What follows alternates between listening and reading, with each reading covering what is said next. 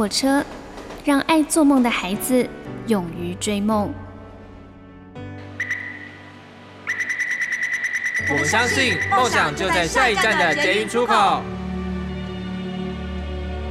每一班列车都装载了许多人的故事，关于成长的，关于爱恋的，关于亲情的。欢迎搭乘张曼娟的幸福号列车，列车长张曼娟和您一同分享幸福的时刻。在这一段防疫的时光里面，有没有曾经让你觉得快乐的人和事呢？如果有，就要大声的喊出来，因为快乐是稍纵即逝的呀。你所搭乘的是第二个小时的幸福号列车，我是列车长张曼娟。我们现在听到的是阿芳、张清芳所演唱的《呼喊快乐》。一个人在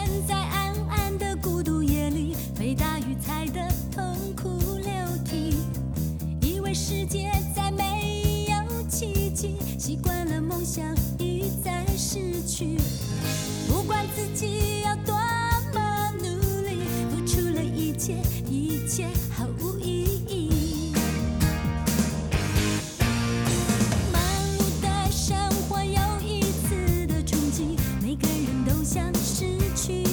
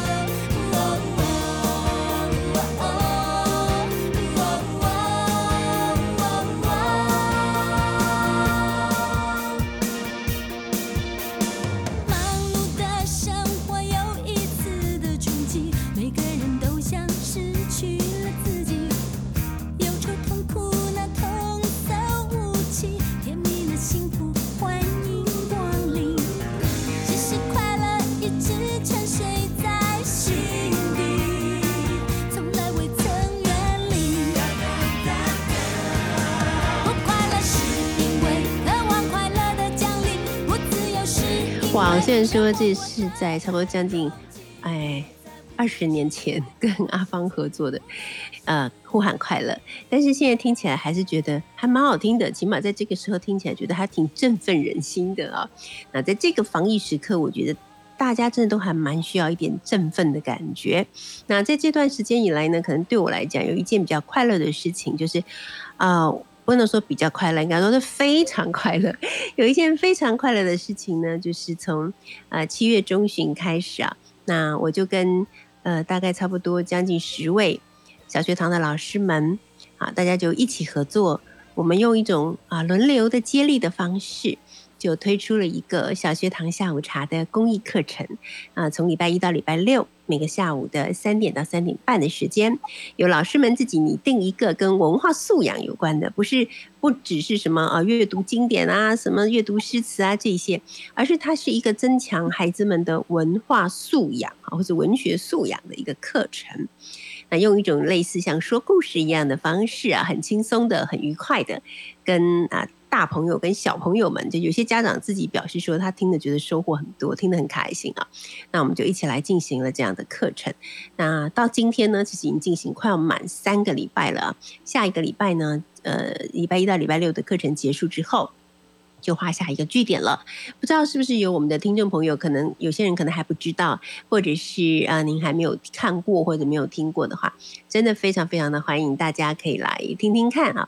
我们有针对从国小一直到国中哈不同年龄层的课程，但是根据很多有听课的呃孩子们跟我们说，因为我们都是用一种很深入浅出的方式在上课的，所以大家听起来都觉得不管是什么年龄层，好像也都能够得到自己想要得到的收获。现在举很多的家。长也表示说，哇，他们等了好久，终于有机会可以上到像这样子的课程，觉得非常非常的开心啊。那在整个录制的过程之中呢，就是我们都还蛮困难的，因为因为很多都是很陌生的东西啊，那还有包括后置啊、剪接啊等等，所以每一次看起来好像只是录了一个三十分钟的课程，但是有可能整个花下去的时间可能超过五六个小时都不止。但是做这件事情带给我们最大的收获或是快乐是什么呢？就是我觉得自己能够分享像这样子的一些说故事的课程，能够。帮一些父母亲，也许在这一天里面，可以让孩子找到一件事情做，是不用一直沉迷于，呃，手游或者是电玩，他能够看一个好看的或者听一个好看的故事，能够学到一些有用的知识啊。那想到自己做的这些事情虽然辛苦，可是也许对这个社会，还有对这个疫情蔓延期间的大家，能够给大家带来一段还蛮愉快的时光，就觉得自己好像是有用处的。那这件事情也让我们觉得。非常非常的开心啊！那我们的期待就是希望，真的希望过了这段时间之后，那当疫苗的注射差不多普及率慢慢上来以后呢，到九月以后真的能够顺利的开学啊！到了这个时候呢，家长们才发现说啊，孩子能够到学校去上课，原来是一件这么幸福的日常啊！以前可能不觉得哦，现在终于有这种感觉了啊！那在这段时间，我买的最多的东西呢，往家里面送就是叫做农产。产品，各式各样农产品，特别是水果，就买了挺多的。那有的时候我买的水果呢，虽然钱花的不少，但是水果的品质不见得很好。那我们家那个印尼妹妹安妮有时候会取笑我说：“这个东西买的这么贵，我只要你二分之一不到的价钱，我在菜市场里面买的比这个还好吃。”这样子，我说：“对对对，你很厉害。”好，但是为什么还是要持续做这样的事呢？其实这个背后当然有一个很重要的原因，就是希望能够让这些嗯农民朋友们感觉到被支持嘛哈。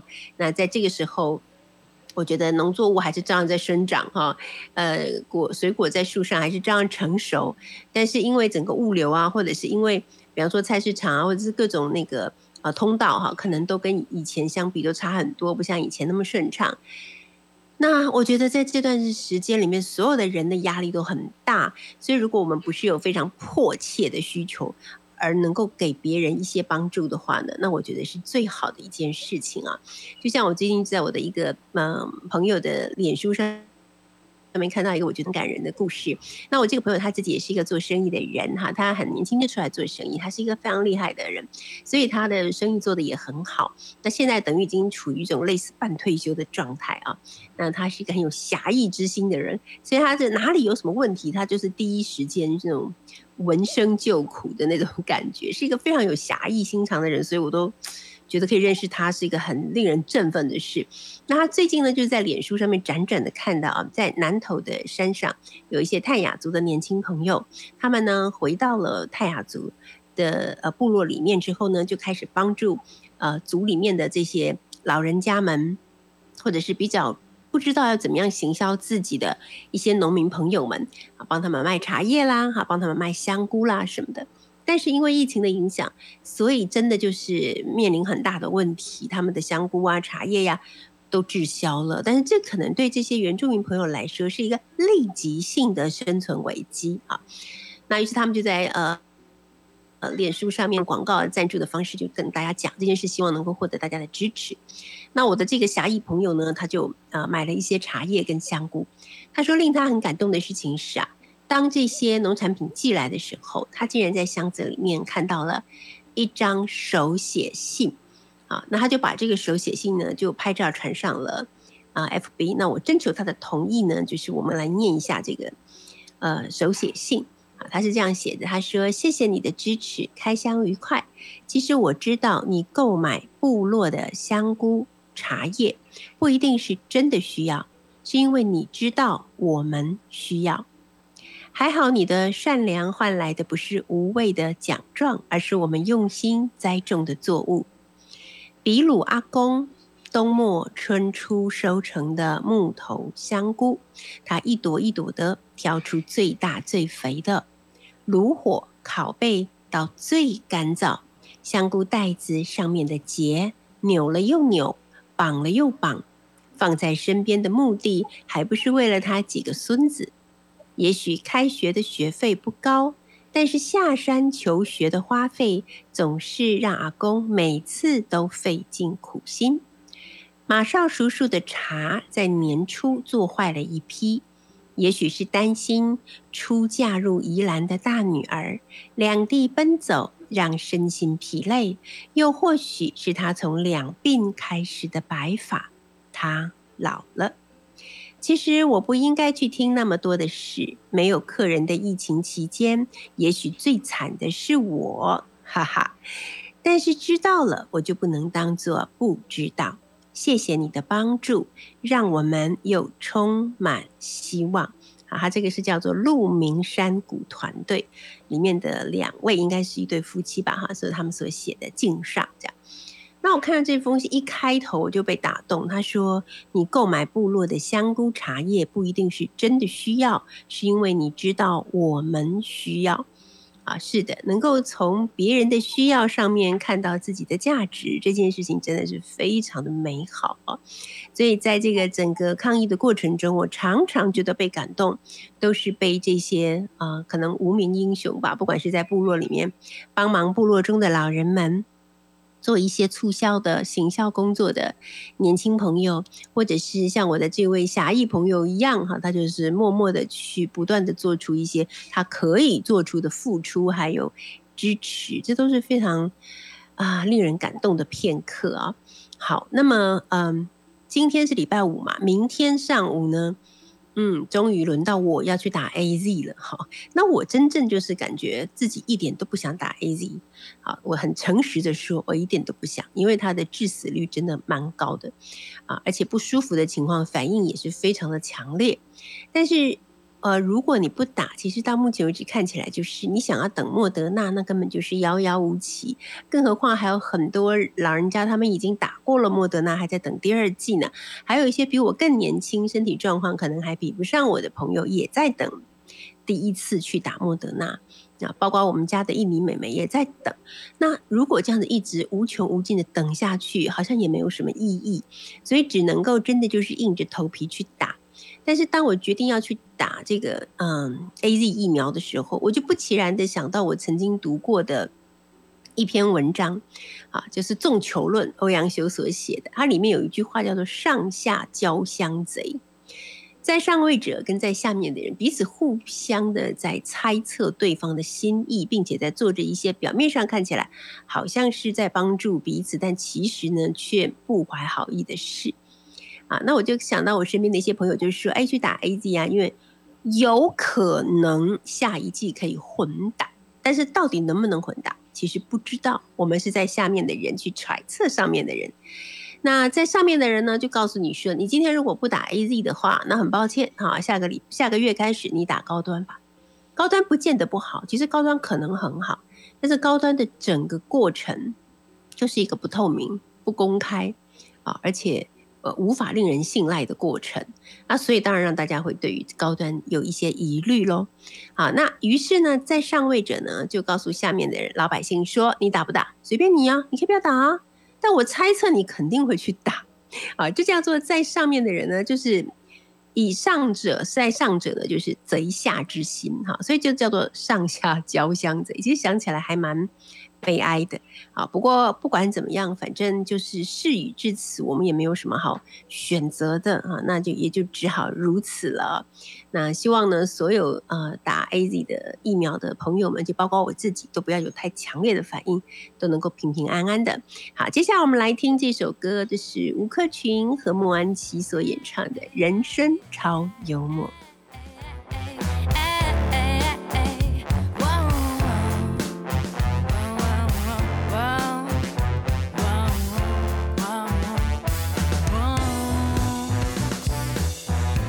两点半的街灯在点亮那归家的灵魂，像只猎豹一样舔自己伤痕。梦在前方，还得提防猎人。梦想被养大，脚步太不能停下，现实与想象落差，总将我重伤。不断规划着计划着前路，现实却蚕食鲸吞着后路。I'm dreaming always, always until I'm awake. 而为人生有时候显得很吊诡，去把比你想的幽默点，一加一常常不大于一。S square 也不等于一，你的人生找不到那遥控器，你所盼的忘了却握在他手心。他超幽默的，超幽默的，超幽默的，你爱的。不是你的，不要你的，不管你的，我无所谓，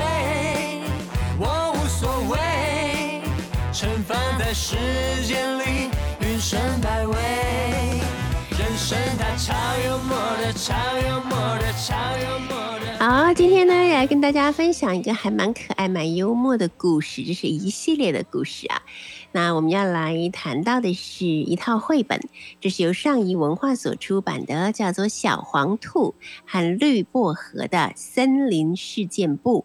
这一套总共有四本，有十五个故事，每一篇故事呢都有很特别的，都会带给我们很特别的体会哈、那主要也是想要能够提供孩子们的思辨能力，还有他们的表达力。那我们邀请到的呢是上仪文化的编辑黄慧文。Hello，慧文你好。老师好，各位听众大家好，我是慧文。是慧文今天要来跟我们分享这一套书啊。那可能这个作者对很多朋友来说，也许不是很熟悉。他是一个法国人，叫做戴尔菲布纳。可以稍微介绍一下这位作家吗？嗯、这位作家就是他，嗯、算是个法国儿童文学作家。那他在二零零七年的时候，曾经以《小黄兔和绿薄荷》系列的第一集，就是获得了法国女巫奖。那法国女巫奖在法国是很重要的一个儿童文学奖项，然后它是由法国那边的图书协会跟就是一些学校老师票选，每年都会选出呃适合呃小孩子看的一些读物。对，那小黄兔和绿薄荷就是可以荣获当年的奖项，真的是一件很厉害的事情。对啊，而且我觉得女巫奖听起来就很酷哦，我也很想得女巫奖。好，那我们先来简单的介绍一下，小黄兔就是一只黄色的兔子啊。那绿薄荷呢，它不是植物，它其实是一只青蛙。但是在这个故事里面，一开始小黄兔跟绿薄荷他们两个人的形象的塑造呢，就是呃，小黄兔是一个很天真啊，然后呃，充满了呃好奇心，但是很心软。又很容易掉眼泪，有一点点 romantic 的个性。那至于这个绿薄荷呢，它明明是一只青蛙，可是它在这个故事书里面，它的造型是比小黄兔还要大，差不多一倍以上。然后它是一个比较有呃主见，然后也是我们读到后来发现它有一点小控制欲哈。然后它是一个对小黄兔。无条件付出，然后非常爱小黄兔的一个角色啊，所以他们两个人的组合，在这个森林里面，还有一群其他的动物，就产生了很多很多很特别的故事。我们先从第一本开始说起，第一本书叫做《我们是好朋友吗》？我觉得对于很多的孩子来讲，这好朋友这件事情的定义真的非常的重要。他们可能也会去问大人说：“那到底谁谁谁？”他是不是我的好朋友？什么样才能叫做好朋友？哈，那我们请慧文来给我们介绍一下，在这一本《我们是好朋友吗》里面呢，它总共呢有哪几个故事呢？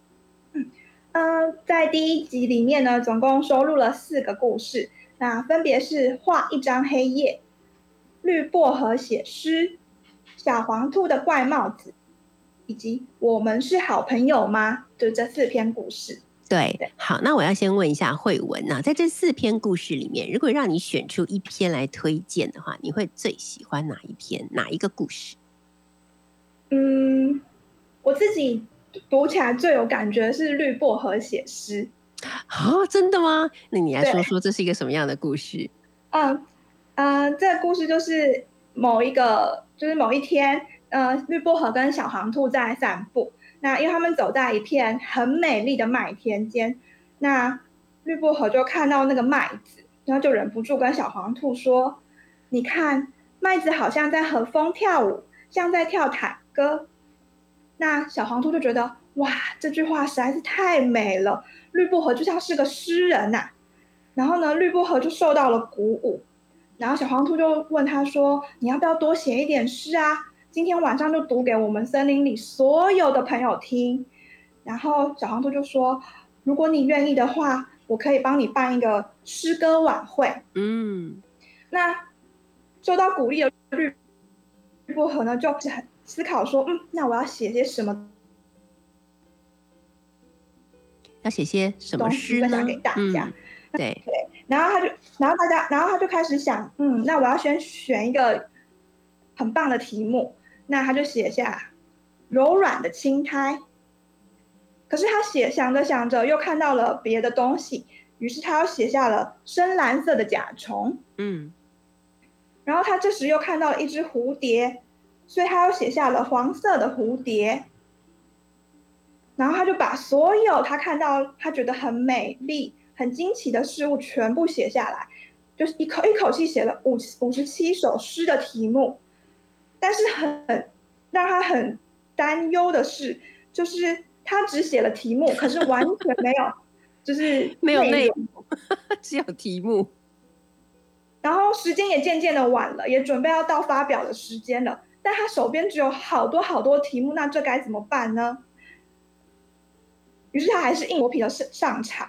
那他的听众就是小黄小黄兔一个人。嗯那小黄兔发现哇，原来他只做了题目，没有内容。他一开始真的好失望哦。但绿薄荷跟他说：“我写不出来，原因是因为森林里有太多东西了。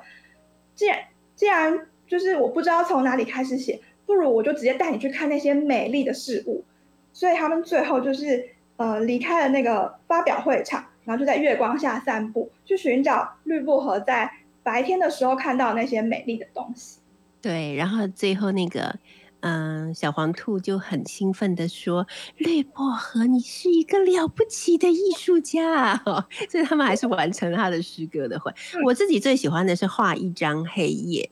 啊，他是讲说那个小黄兔胆子很小，然后有一天晚上睡觉的时候听到奇怪的声音，他就睡不着了，然后就缩在被子里面。第二天绿薄荷来找他的时候，他就告诉绿薄荷说：“我觉得晚上真的非常的可怕，我好害怕。”那绿薄荷呢？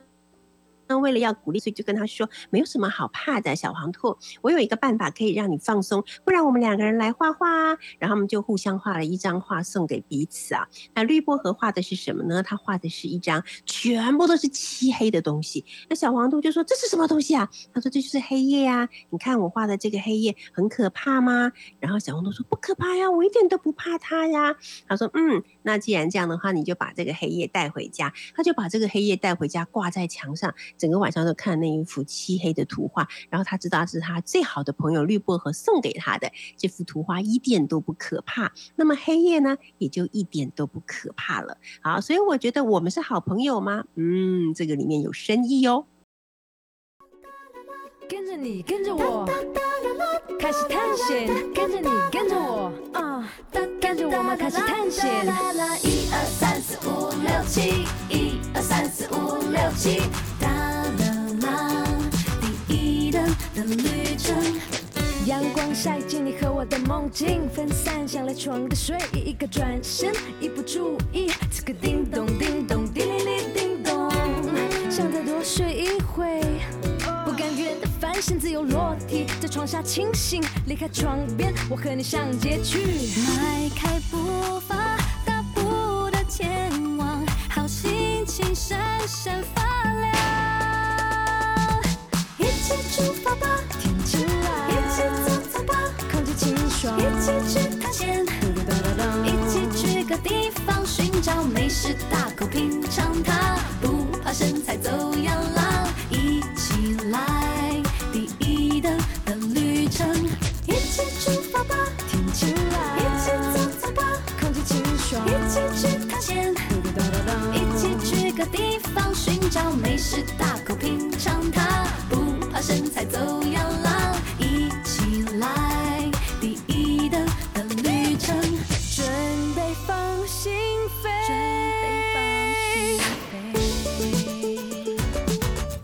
我们现在听到这首歌是由郭靖和曾静梅所演，曾静文对不起所演唱的《一起出发吧》。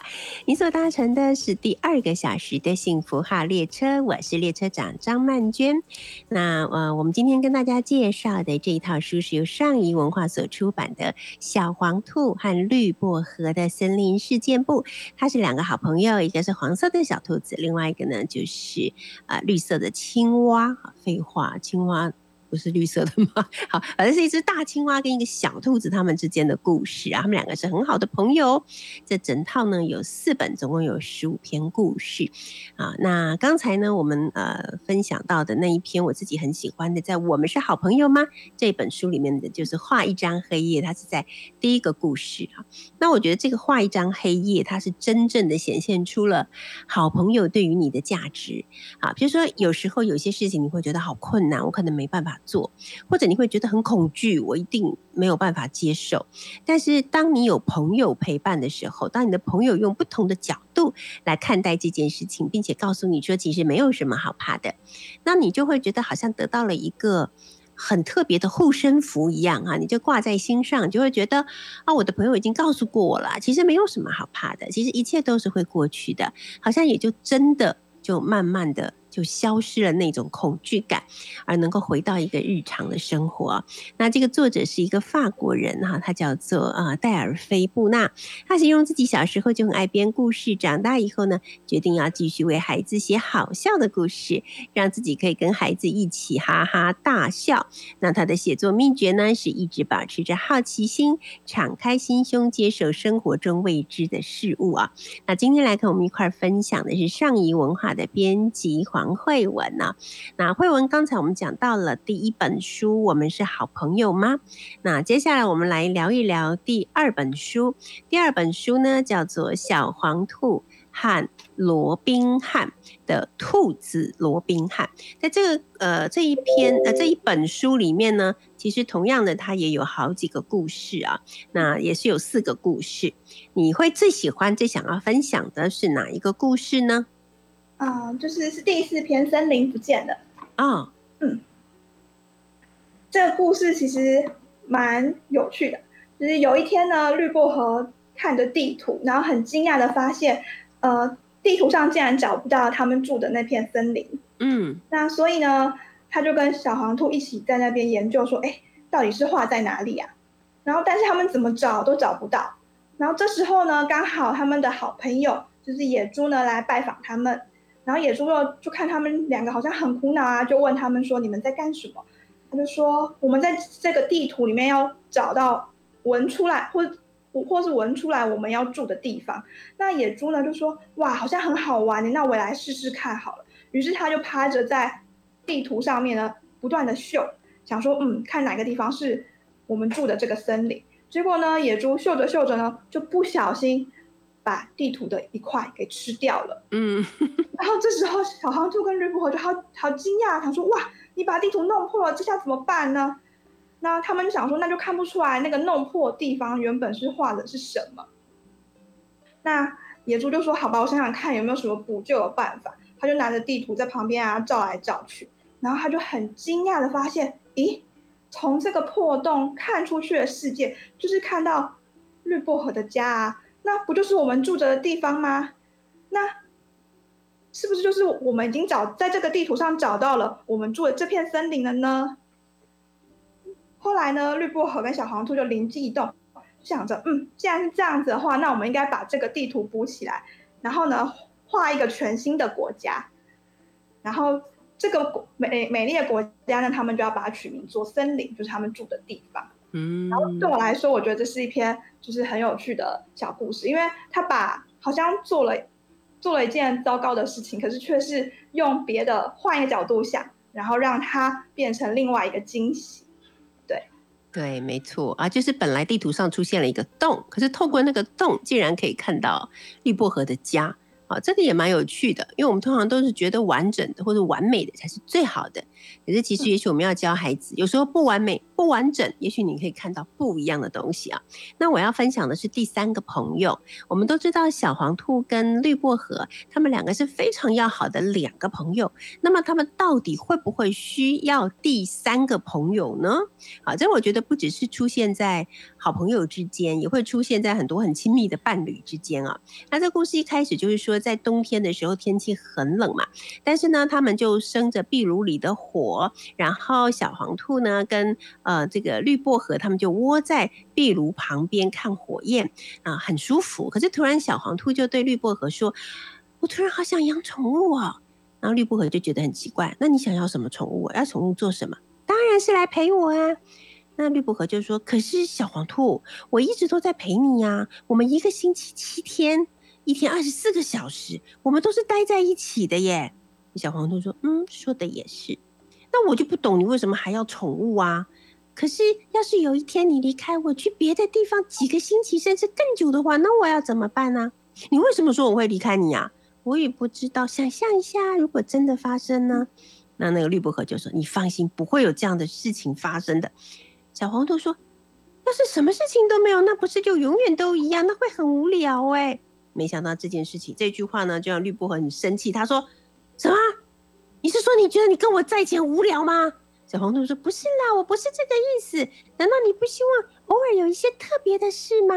要不然我们就来邀请很久没有来我们家的老朋友做客吧，比方说老刺猬呀。”好，他们决定要邀请老刺猬。可是想想，老刺猬很……很多刺哎，这样会很难受，所以说不要不要找别人好了，找野猪好了。可是野猪太大只了耶，那找驯鹿呢？可是驯鹿太危险呐。那找蚯蚓呢？咦，蚯蚓黏黏的啊。然后绿薄荷说：“我比较喜欢喜鹊。”然后小那个小黄兔就说什么：“我不喜欢喜鹊，它最爱说我们的谎的坏话了。我不喜欢跟喜鹊在一起，它很讨人厌，脾气又很坏。”然后绿薄荷就说：“你不要这样子说嘛！我现在打电话给他。”小黄兔说：“我警告你，你如果找喜鹊来的话，那我就走啊！”就绿薄荷竟然说：“好啊，你走啊！好不容易才有一个客人呢，好就打电话给喜鹊。结果呢，打一打以后，发现外面在下雪，哎，喜鹊不来。这样的天气，没有人愿意来的。转头一看，小黄兔呢？哎呀，应该不会回家了吧？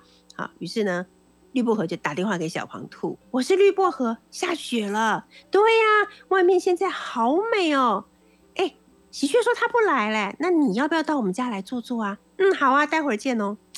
哎，这个是很 奇妙的一件事情，就是这两个人真的是打不散的好朋友啊。但他们也想说，嗯，是不是要再找第三个朋友来？但是最后还是发现，还是老朋友。是最好的，好，因为他们两个人的相处，而且完全没有任何的隔阂或者是芥蒂芥蒂，好，哪怕是刚才小黄兔有点生气的走家了。但是只要绿薄荷打电话给他，大风大雪，他还是愿意继续来跟绿薄荷一起窝在壁炉旁边。好，所以关于就是什么是好朋友啦这一类的事情，我觉得这套书真的有给了我们很多潜移默化的一些启发。好，好，那这是第二本书。而讲到这个事情，我想要问一下慧文，听说你们最近也要办一个公益活动，是跟这套书有关的，是吗？对，就是我们八月份的时候呢。就是有一个活动叫做“晨光时间日日读经典”，那这个活动是我们会邀请一些学校推广阅读的老师呢，就是帮故事妈妈或志工妈妈，就是做一个免费的线上研习。那总共会办三场，那其中一场就是用小黄兔和绿薄荷作为就是主题这样。嗯，那相关的资讯跟活动报名的方式的话，就是要上我们就是信宜小太阳的官方粉丝团查询这样。OK，你说是信宜小太阳是不是？对。然后信宜太阳的呃官方粉丝团就可以看得到这个呃公益课程哈。好的，我们一起来听听这首歌，这是九二九所演唱的《一起晒太阳》，跟好朋友一起晒太阳，嗯，这真的是人间最棒的享受喽。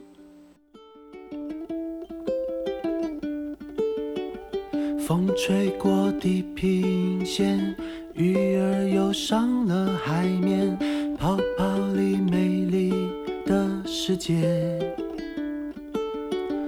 清澈湛蓝的海洋，折射出生命的光，一起在找寻着希望。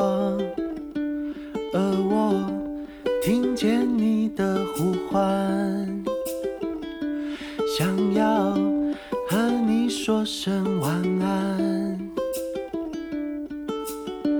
I want to see you smile. I want to see you smile.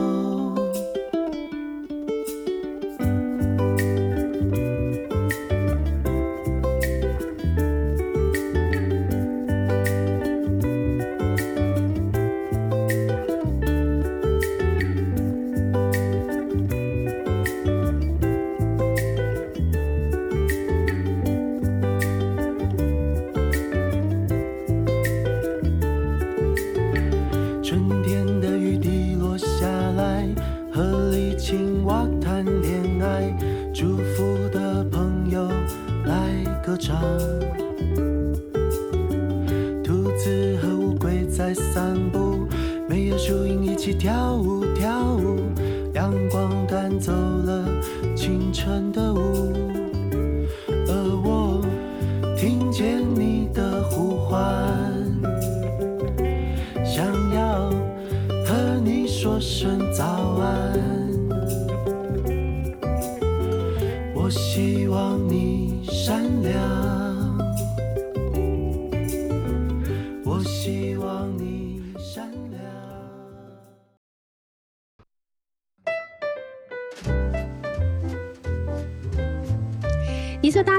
是第二个小时的幸福号列车，我是列车长张曼娟。我们今天邀请的是上译文化的编辑黄慧文，来我们一起分享一套绘本。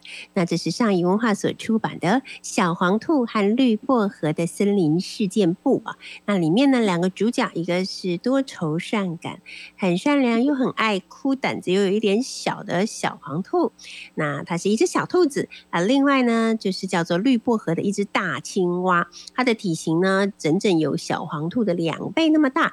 它看起来很可靠、很乐观，但是，嗯，有一点点控制欲或者强迫症的感觉。可他却给小黄兔很多很多的包容、爱，还有安全感啊。那我们刚才讲过的，在两本书里面呢，我跟慧文都有各自挑出我们觉得很可爱的故事啊。那接下来到了第三本，第三本叫做《绿薄荷的陷阱》。好，那在这本书里面，慧文，你想要挑到哪一个你自己特别喜欢的故事跟大家分享呢？嗯，我想挑的是第一篇《真有启示》。嗯嗯，刚刚第二集的时候，就是小黄兔有一篇就是想说，嗯，他想要就是养只宠物。那他在这一篇故事里面呢，他就突然想要认识住在别的森林里面的动物，对。然后于是他就想说，嗯，有没有人什么有没有什么人可以跟我做朋友？但我一直没有机会认识他们，好想认识他们啊。那这时候呢，绿薄荷就灵机一动，想一个点子，就说啊，那我们来写信好了。就写信呢给远方的动物，然后就可以交到新朋友。然后于是呢，小黄兔就说：“哇，绿布荷真的太聪明了。”那他们就决定要一起写信，然后看看会认识什么样的笔友这样。那他们把信寄出去之后呢，就一直期待。那好不容易呢收到了回信之后，小黄兔跟绿布荷却大吃一惊，因为他们的笔友呢寄来了一张照片，是一只。丑丑的鬣蜥，鬣蜥就是那种大型的爬虫类，对不对？对，然后长得可能不是很好看，然后可能颜色也脏脏的。嗯，那虽然鬣蜥的性看起来非常的亲切，也很期待成为他们的笔友，然后还希望有一天可以真的去森林拜访小黄兔跟绿薄荷，但是因为它实在是长得太可怕了，绿薄荷就说：“小黄兔，它一定会剥掉我们的皮。”然后把我们煮来吃，我们要赶快逃跑，要赶快摆脱他。于是呢，他们就开始想要怎么样回信，就是才可以不用跟就这个看起来这么可怕的笔友见面。那绿薄荷就开始说：“那我们干脆写一封信，跟练习说，呃，我绿薄荷跟我的好朋友小黄兔已经感染了致命的传染病，可怕的流感病毒，长了水泡。”然后病得很重很重，就快要死了，所以可能再也没办法跟你通信了。然后呢，没想到小黄兔呢一边抄着绿薄荷的那个文字，就一边觉得好难过好难过。他就跟绿薄荷说：“我实在觉得太伤心了。”绿薄荷说：“可是这是乱说的啊。”然后小黄兔说：“可是还不是一样？如果像我这样像我这样这么多愁善感的人。”如果我收到我的笔友写信跟我说他快要死了，我一定会非常难过的，而且一次就失去了两个朋友哎。那小黄兔讲了讲就哭了，绿薄荷看了他哭了，他也跟着哭了。他就说：“哎，那这样不如这样好了，我们还是把列西的信读完，再看看要怎么回复他好了。”没想到啊，列西的信后面还写着说：“你们知道吗？我长得并不讨人喜欢，大部分的动物都排挤我。”要是有一只兔子和青蛙愿意和我做朋友，我会非常非常高兴。我相信你们不会以外表来判定一个人。那小黄兔跟绿薄荷没有想过，列列西原来是这样想的，于是他们就想说，哇，我们是不是错了？我们应该要跟列西当好朋友啊！你看他都没有什么朋友哎，如果我们再这样骗他的话，他是不是就会更加的难过？他都对我们这么，他都这么相信我们，相信我们一定会把他当成朋友，所以他们俩就决定要重新写一封回信，然后就决定要邀邀请他来家里玩，然后他们就说了：“亲爱的列西，我们收到你的信喽。其实我们森林里面有长得很丑的动物，像是野猪，然后他们还小小括号说，嘘。”千万不要把这这事情告诉他，我们都是朋友，真的真的。但是我希望把这些话跟你说，让你会觉得感到安慰。因为看过你的照片之后呢，我觉得你只要稍稍梳理一下身上的鳞片，哇，一定就会成为万人迷。对，然后他们还跟他说啊，希望有机会啊，可以让你来森林里面做客。那我们也很希望可以赶快收到你的回信。你的两个朋友呢，小黄兔和绿薄荷敬上。那他们呢，很高兴的把信寄出去。然后就觉得，嗯，这样才是真正的朋友。对，没错，这这一本书里面的故事真的很多都非常的好看啊。那慧文，你觉得像他在这一本，在这一篇故事里面，就是呃当笔友啊，然后真的找到了一个出乎意料之外的笔友，然后也很不想认识这个人，然后后来又决定不要以貌取人，其实是想要告诉小朋友什么事呢？我觉得，其实，其实我觉得看到小黄兔跟绿薄荷的反应，真的就是跟小朋友一。一开始认识新朋友一样，就是当如果你看到眼前可能有一个脏脏的，或是看起来好像不是那么可爱的陌陌生的新的同学的时候，你可能会觉得，哦，我不想跟他一起玩，或是就是我也不想靠近他。但其实很多时候就是你必须跟这个人有接触，或是可能有一些聊过天啊，或是很认真的去了解对方，就会发现其实不并不是你单纯第一印象看到的那样。对，那我我觉得我很欣赏的是，就是小黄兔虽然就是呃蛮多愁善感的，可是他有时候也会发现说，哎，就是他会看到会关心到一些平常看不到的地方，对，就是他会想到说啊，如果我这样骗他的话，其实他也会很对方也会很难过。虽然我可能觉得那是一个嗯善意的谎言，也不会发生什么事情，但是实际上究竟对对方来说。会不会产生不好的影响？其实是我们不知道。嗯，没错。那在这个故事的后面，紧接着叫做森林里的金字塔，我自己也蛮喜欢的哦。就是当他们终于跟列西约好了以后，列西要来拜访他们，是从很远的地方来拜访他们。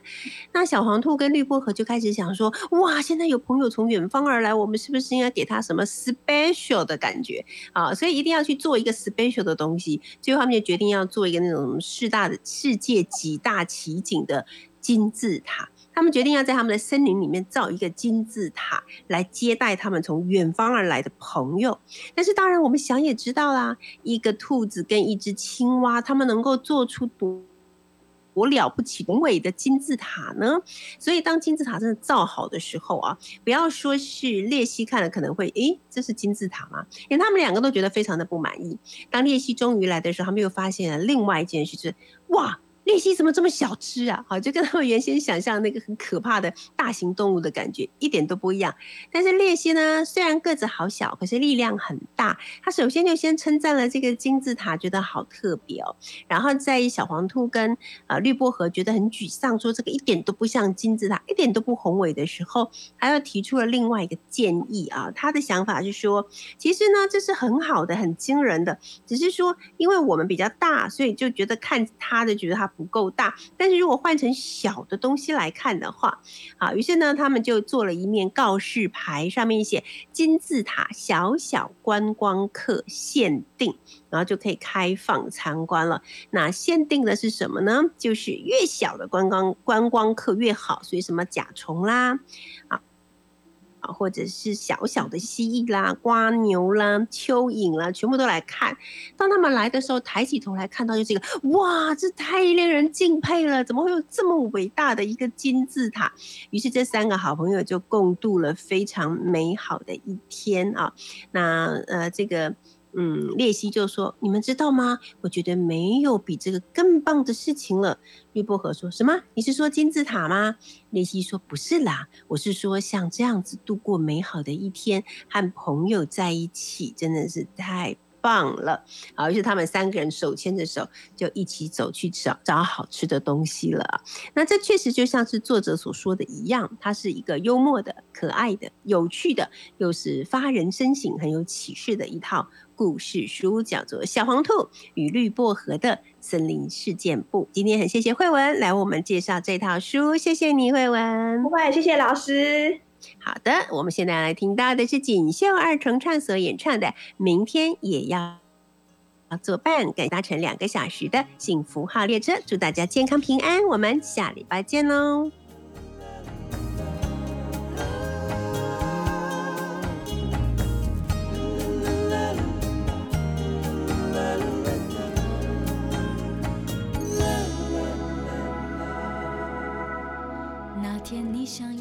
点结婚，请先帮我找一个好男人，别一个人去幸福不理人。那天你不小心就变成女强人，别忘了是我劝你要认真，无论再忙都要陪我聊聊心声。